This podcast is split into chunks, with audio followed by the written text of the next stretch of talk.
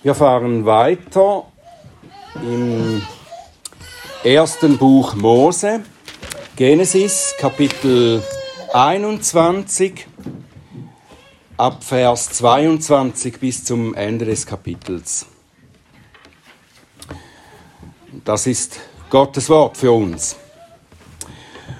Und es geschah zu dieser Zeit, da sagten Abimelech und Pichol, sein Heeroberster, zu Abraham, Gott ist mit dir in allem, was du tust. So schwöre mir nun hier bei Gott, dass du weder an mir noch an meinem Spross noch an meinen Nachkommen betrügerisch handeln wirst. Nach der Gnade, die ich dir erwiesen habe, sollst du an mir tun und an dem Land, in dem du dich als Fremder aufhältst. Da sprach Abraham, ich will schwören. Abraham aber stellte Abimelech zur Rede wegen eines Wasserbrunnens, den Abimelechs Knechte mit Gewalt weggenommen hatten.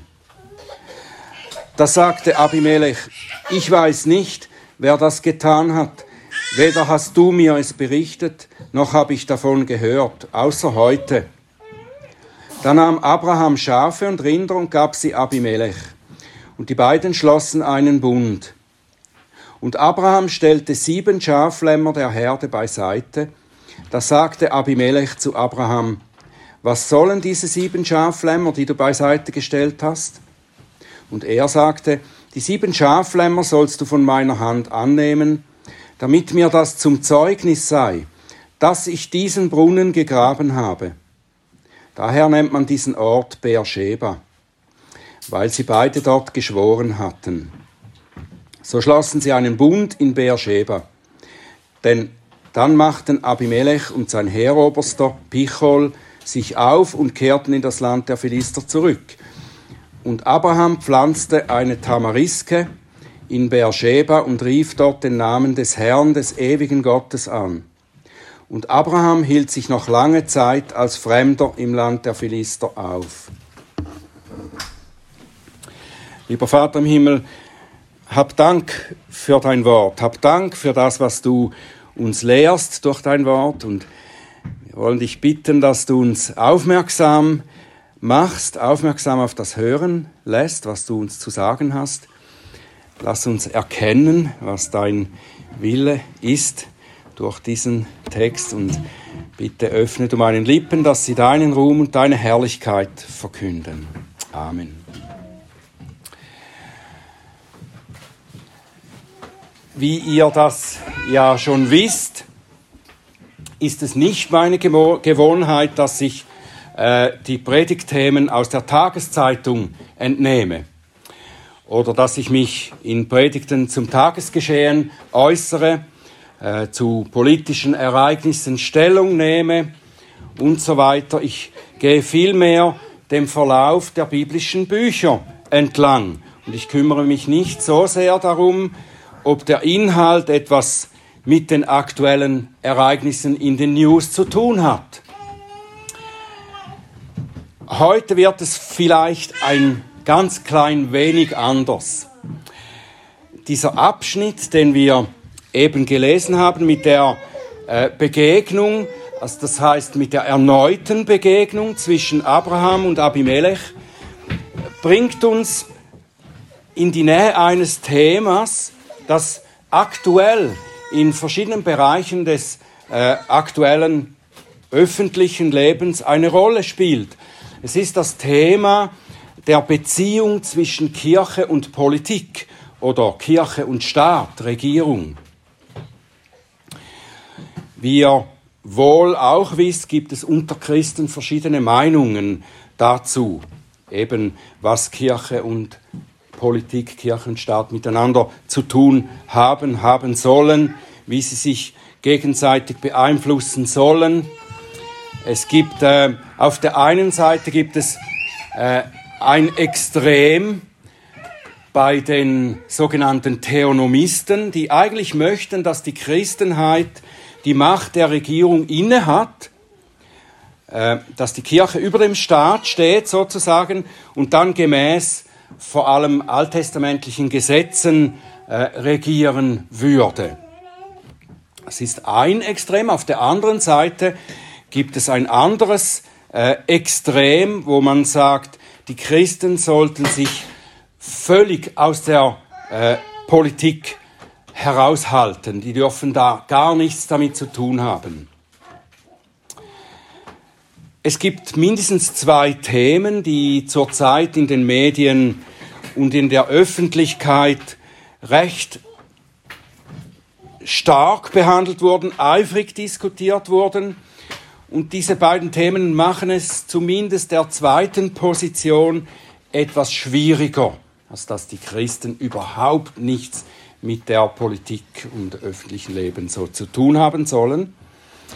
das ist seit einem etwa Dreivierteljahr die, äh, diese sogenannte Covid-Pandemie, die fast sämtliche Regierungen in der Welt dazu gebracht hat, massiv in die Freiheiten der Menschen und äh, eben damit auch in die Freiheiten der Kirchen einzugreifen. Und das sind auch, oder waren jetzt, müssen wir sagen, die, die Präsidentschaftswahlen in den USA, die ebenfalls, wir könnten fast sagen, wie nie zuvor, die Gemüter erhitzten. Eben weil auch hier ganz existenzielle Fragen des Lebens thematisiert wurden in diesem Wahlkampf und sehr polemisch auch vertreten wurden. Das hat uns mit hineingezogen in die Diskussion über äh, Politik, über solche Fragen, die mit Politik und Regierung, Staat und Kirche zu tun haben. Aber was hat das nun mit unserem Bibeltext hier zu tun? Mit unserem äh, Abschnitt über Abraham und Abimelech? Ich denke, es hat einiges damit zu tun. In diesen beiden Männern treffen eigentlich das geistliche und das weltliche Königreich zusammen.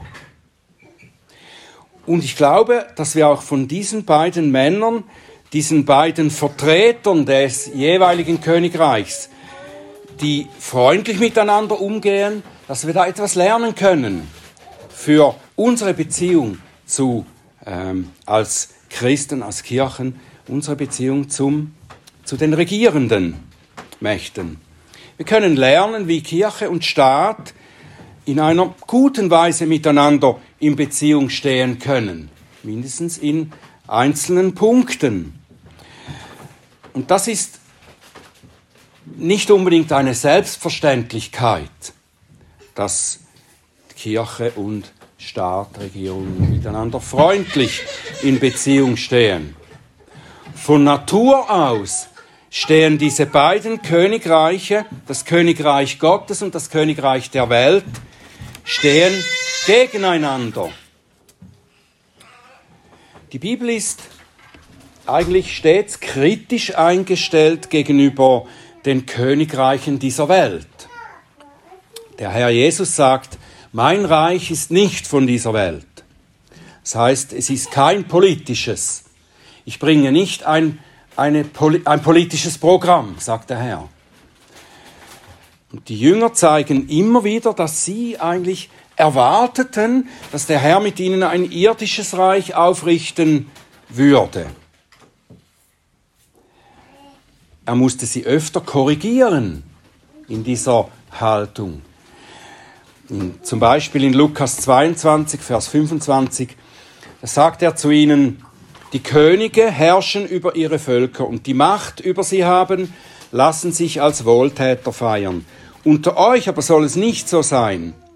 Und so übergebe ich euch, wie der Vater mir, das Reich, damit ihr in meinem Reich an meinem Tisch esst und trinkt. Also er stellt sein Reich dem Reich der Welt, dem politischen Reich gegenüber. Die Propheten von Elia über Daniel bis, bis hin zu Johannes in der Offenbarung, die zeigen immer wieder, wie die irdischen, die politischen Königreiche untergehen werden. Und wie am Ende das geistliche Königreich Gottes alle überwindet und allein dasteht. Trotzdem, trotzdem wird uns aber auch an guten Beispielen gezeigt und geboten, dass wir als Gottes Volk uns gut stellen sollen mit den Regierenden und ihren Königreichen in dieser Welt. Einige der Propheten waren sogar Minister oder Berater am Hof von Königen. Sie haben sich um ihr Wohlergehen bemüht. Vielleicht das berühmteste Beispiel dafür ist Daniel mit seinen drei Freunden. Oder Jeremia schrieb an die Juden im Exil, sucht das Wohl der Stadt, in die ich euch weggeführt habe, und betet für sie zum Herrn, denn in ihrem Wohl wird euer Wohl liegen. Auch im Neuen Testament gibt es verschiedene ähnliche Aufforderungen. Im 1. Timotheusbrief Kapitel 2 ganz am Anfang, ich ermahne nun vor allen Dingen, dass Flehen, Gebete, Fürbitten, Danksagungen getan werden für alle Menschen, für Könige und alle, die in Hoheit sind. Römer 13, 1, ganz bekannt, jedermann ordne sich den Obrigkeiten unter, die über ihn gesetzt sind. 1. Petrus 2, Vers 13, ordnet euch deshalb allen menschlichen Ordnungen unter, um des Herrn willen, es sei dem König als dem Oberhaupt oder den Statthaltern als seinen Gesandten. Wenn wir nun diese, diese beiden ähm, scheinbaren Gegensätze, sind ja nicht wirklich Gegensätze, aber scheinbaren Gegensätze in der, in der Bibel zusammen betrachten, dann denke ich, da könnten wir zusammenfassend etwa sagen, wir sollen nicht in die weltlichen Königreiche investieren, so dass wir unsere Hoffnung auf sie setzen, dass wir von ihnen das wahre Leben erwarten. Sie können das nicht bringen. Sie werden vergehen. Aber weil und solange wir noch in dieser Welt leben, sollen wir die äußerlichen Ordnungen, die Gott eingesetzt hat, sollen wir achten. Sie sind auch zum Wohl seiner Geschöpfe gegeben. Und diesen, diese Wahrheit, die finden wir im Ansatz, wie gesagt, bei den beiden Männern Abraham und Abimelech abgebildet. Beide diese Männer verkörpern eine Seite. Abraham als der Vater des Volkes Gottes, Abimelech als der weltliche Herrscher. Beide stehen nebeneinander unter der Herrschaft Gottes. Gott ist Herr über alles und über jeden und über jede Macht in dieser Welt. Diese beiden Männer, die beide auf ihre Art mächtig sind, sie stehen beide nebeneinander unter der Herrschaft Gottes. Jeder von ihnen ist vom Herrn in einen Herrschaftsbereich eingesetzt. Und diesen Herrschaftsbereich, wie sie ihn wahrnehmen, das müssen sie vor Gott verantworten. Und wenn wir etwas zurückschauen in die gemeinsame Geschichte dieser beiden Männer, dann können wir sehen, dass sie beide durch ihre erste Begegnung wichtige Dinge gelernt haben. Sie hatten ja nicht so einen guten Start, diese beiden, aber die Geschichte ist durch Gottes Gnade gut ausgegangen. Und das ist auch ein Grund, warum jetzt Abimelech wieder zu Abraham kommt, warum sie noch miteinander zu tun haben können. Abraham achtete Abimelech gering am Anfang. Er meinte, dass es in, in diesem Herrschaftsbereich dieses Mannes keine Gottesfurcht gibt. Darin hat er sich getäuscht, ein wenig. Er lernte, dass der König sehr wohl eine ethische Gesinnung hatte, die der seinen nahe kam. Auch wenn Abimelech nicht ein Gläubiger in Abrahams Sinn war. Der Herr hat ihn doch gelenkt und hat ihn auch davor bewahrt, dass er Abrahams Frau antastet. Abimelech auf der anderen Seite sah Abraham zuerst als nicht mehr als einen Mann von Welt, dessen Schwester er ihm abkaufen könnte und in sein Harem aufnehmen könnte. Der Herr hat ihm gezeigt, dass Abraham mehr ist. Er ist ein Prophet, sagte Gott zu Abimelech. Er ist ein Prophet, ein Mann Gottes, zu dem man sich gut stellen muss, wenn man Gottes Wohlwollen haben will. Abimelech lernte, dass Abraham bei Gott für ihn einstehen kann und dass dadurch Segen über sein Königreich kommt. Und so hat der Herr den beiden Männern schließlich Gutes gegeben, indem er sie füreinander hilfreich sein ließ. Abraham erhielt von Abimelech Wohlstand, Schutz und Geleit. Abimelech erhielt durch Abrahams Fürbitte Gesundheit und Fruchtbarkeit für sich und seine Landsleute. Und diese Erfahrung ermutigte beide, auch auf dem weiteren Weg hilfreich füreinander zu sein. Und dabei ist wohl wichtig, dass wir eines sehen, nämlich wie ihre zweite Begegnung zustande kam. Abimelech kommt zu Abraham mit einer Bitte und nicht umgekehrt. Der weltliche Herrscher kommt zum Mann Gottes und bittet ihn etwas. Er möchte mit Abraham einen Bund schließen. Er möchte Abrahams Zusage erhalten, dass er ihm wohlgesinnt bleibt. Und die Begründung, die Abimelech ausspricht, ist ganz wichtig. Er weiß und anerkennt, dass Gott mit Abraham ist. Und deshalb kommt der weltliche Herrscher zum Gottesmann und sucht damit eigentlich Gottes Hilfe. Er hat ja erfahren, Gott handelt nach Abrahams Gebet. Gott ist in erster Linie für Abraham. Er wird sein Volk mit Abraham hervorbringen. Nichts und niemand kann sich dem entgegenstellen. Auch nicht der mächtige Herrscher Abimelech. Also denkt er, wenn ich Abraham auf meiner Seite habe, dann habe ich damit Gott auf meiner Seite. Die Hilfe Gottes. Zusage Gottes. Abraham ist, wenn wir die ganze geistliche Realität sehen, dann sehen wir, der mächtigere Mann von den beiden ist Abraham. Äußerlich betrachtet sieht man das nicht. Da scheint Abimelech mächtiger. Er kommt mit Pichol, dem Hauptmann einer Armee, zu Abraham. Das heißt, eine ganze Armee hat er im Rücken, wenn er jetzt zu Abraham kommt. Abraham dagegen hat keine Soldaten auf seiner Seite. Er steht allein da, äußerlich betrachtet.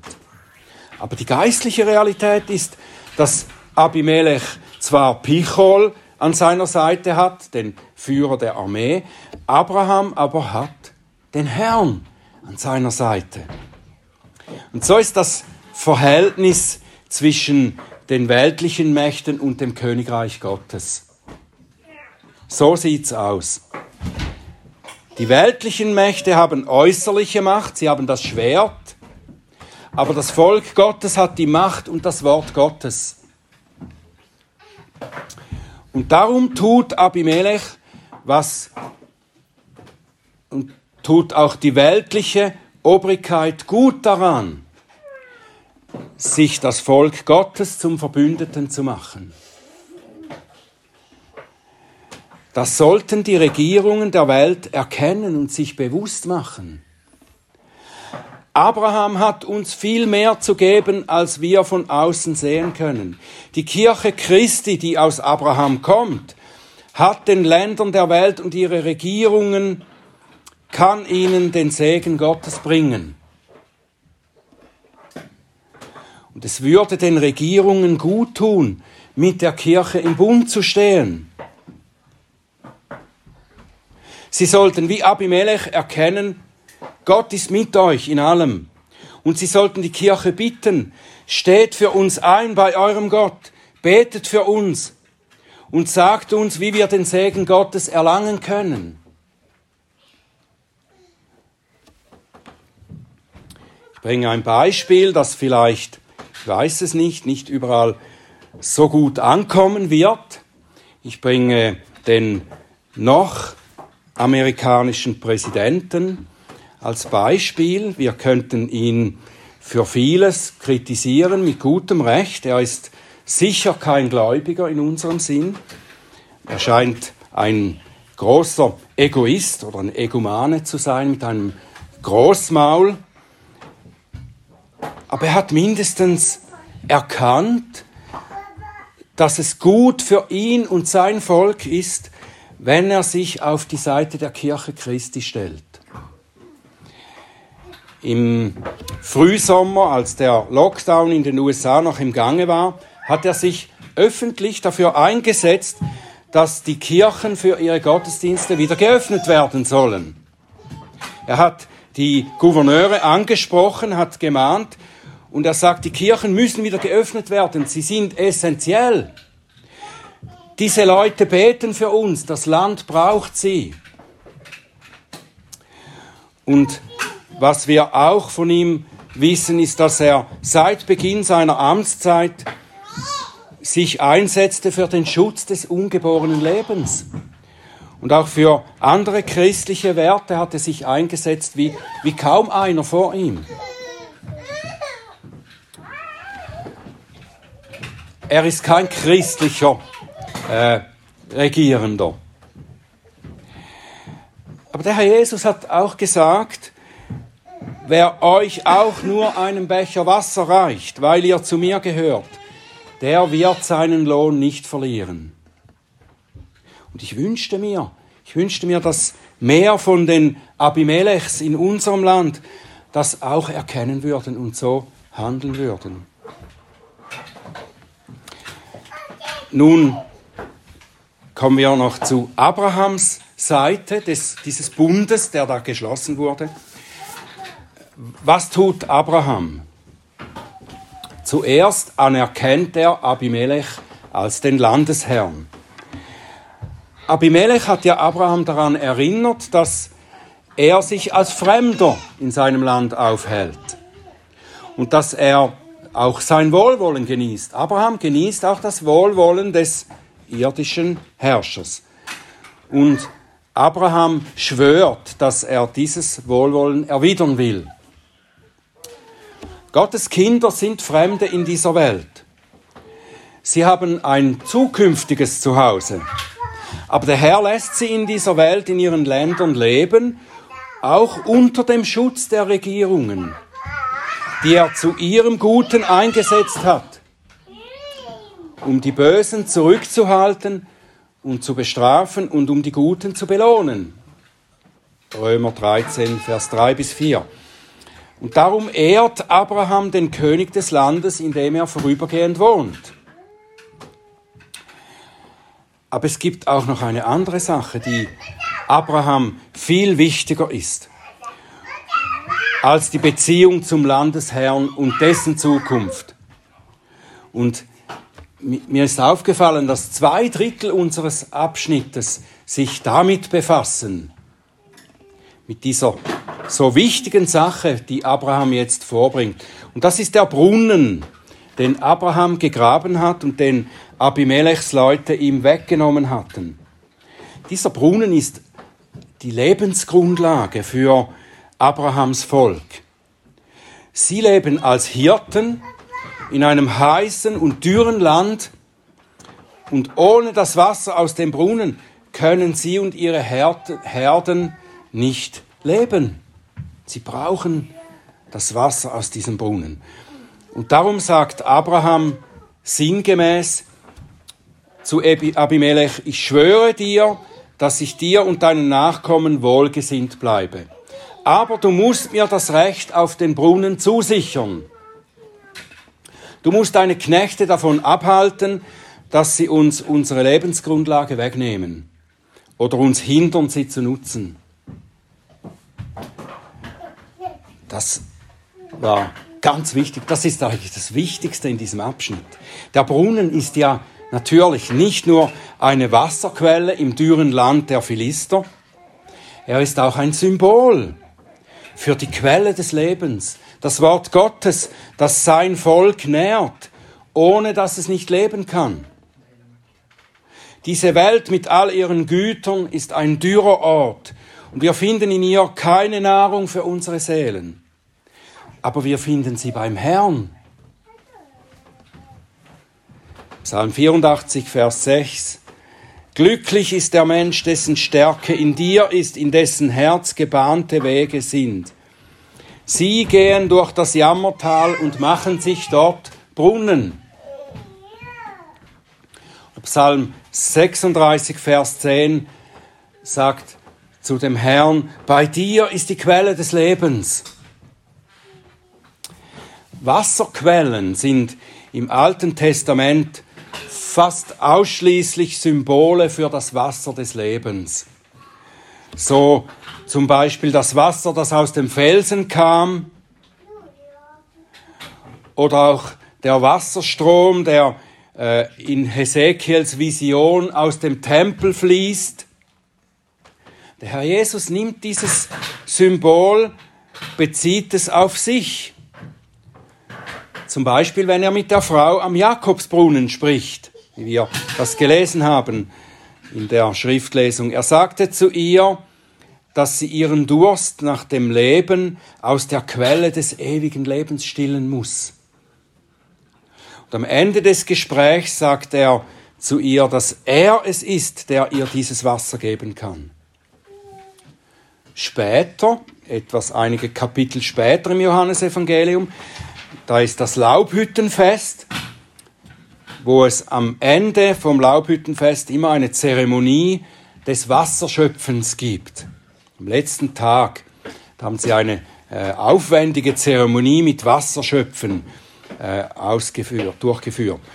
Und an diesem Tag, da steht Jesus hin und ruft, wenn jemand dürstet, der komme zu mir und trinke. Wer an mich glaubt, wie die Schrift gesagt hat, aus seinem Leib werden Ströme lebendigen Wassers fließen. Jesus Christus ist die Quelle des lebendigen Wassers die Quelle des Lebens.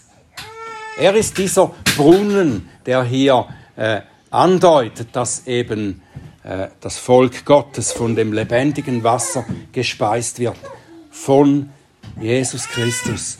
Er ist die Erfüllung von dem, was in dem Brunnen abgebildet ist. Und diese Quelle, Christus, das Wort Gottes, die Anbetung Gottes, dürfen wir nicht preisgeben. Diese Quelle darf keine Macht der Welt hindern oder wegnehmen. Wir müssen auch bereit sein, diesen Brunnen gegenüber jedem zu verteidigen, der ihn uns wegnehmen will. Das können Regierende sein, aber auch mächtige Freunde.